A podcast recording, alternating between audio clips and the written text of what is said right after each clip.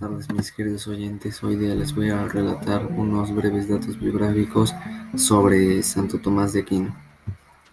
Empecemos.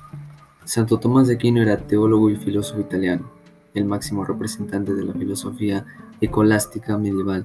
Abordó brillantemente una profunda y perdurable reformación, reformulación de la teología cristiana, que apenas había recibido aportaciones relevantes desde los tiempos de San Agustín de Hipona. Hijo de una familia aristócrata más influyente de la Italia meridional, estudió en Montecassino, en cuyo monasterio benedictino sus padres quisieron que siguiera la carrera eclesiástica. En, 1240, en el año 1243 manifestó su deseo de ingresar a la Orden de los Hermanos Predicadores. Durante unos años estuvo al cuidado de San Alberto Magno, con quien entabló una duradera amistad les unía además del hecho de pertenecer ambos a la orden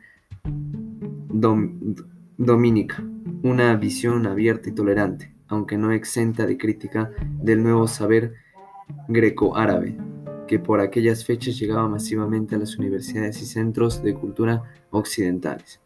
En el año 1259 regresó a Italia, donde permaneció hasta, el año 1268 al servicio de la corte pontificia en calidad de instructor y consultor del Papa.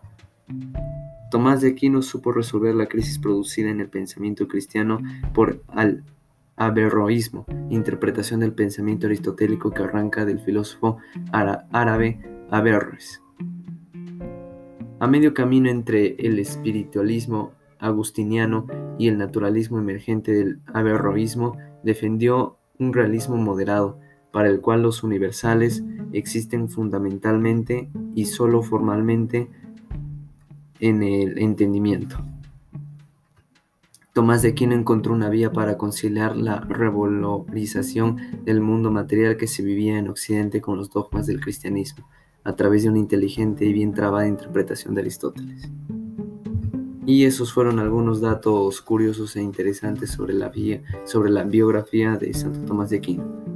Ahora vamos a explicar un poco sobre el esquema de las cinco vías tomísticas, que nosotros sabemos bien que las cinco vías tomísticas son la vía del movimiento, la vía de la causalidad, vía de la contingencia, vía de los grados de perfección y vía del orden del universo.